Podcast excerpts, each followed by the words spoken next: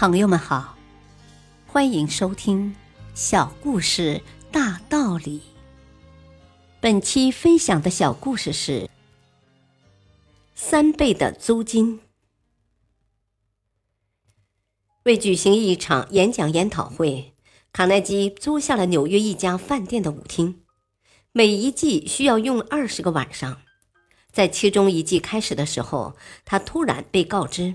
要付给饭店三倍于原来的租金，事到眼前，就是想换地方也来不及了，因为通告已经公布，入场券都印发完毕了，而增加的租金他自然不愿意再付。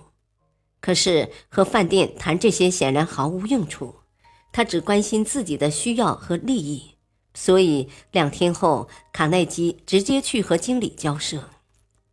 他说。接到你们的通知，我十分震惊。当然，我并不怪您。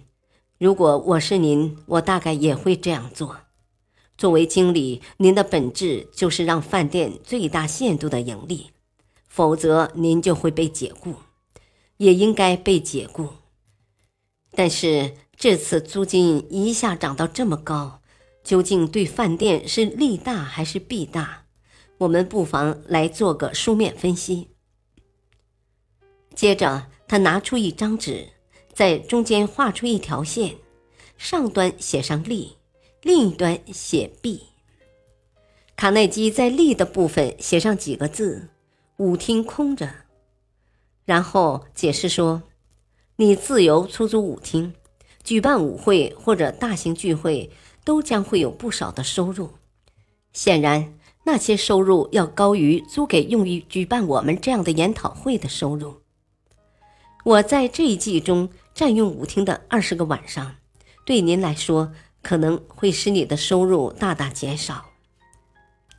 他继续下去，而另一方面，也就是你提高租金后，将直接面临以下问题：首先，因为我无法接受你的要求，所以只能到别处举行演讲。你不仅无法得到涨价后的租金。就连原来的租金你也无法拿到，这样你的收入反而减少了。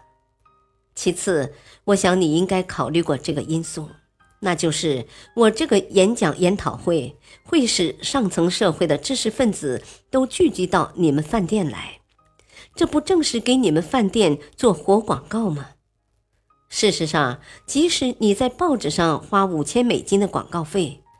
也不能招揽来像我们研讨会这么多人，这对提高饭店的知名度不是极有价值吗？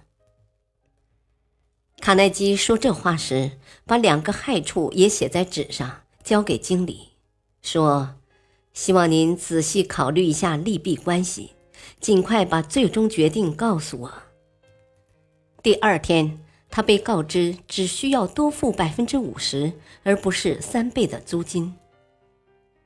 请注意，在这个问题上，卡耐基没有提到一句为我自己着想的话。他所谈论的都是对方所要的，以及他们该如何得到它。假如卡耐基冲动行事，闯进饭店经理办公室，跟他争辩说：“我的入场券都印好了，通告也已发布，租金却突然增加三倍，这也太过分了吧？三倍！”太可笑了，荒谬至极！我不服。事情若是照那样发展下去，结局会怎么样呢？毋庸置疑，争论就会白热化。即使饭店经理意识到自己确实过分了点儿，但因为自尊，他也不会退让半步。大道理，对待事情不是总有两个极端。或好或坏，而是存在着中间的。换一种思路，可以找到最好的处理方法。感谢收听，再会。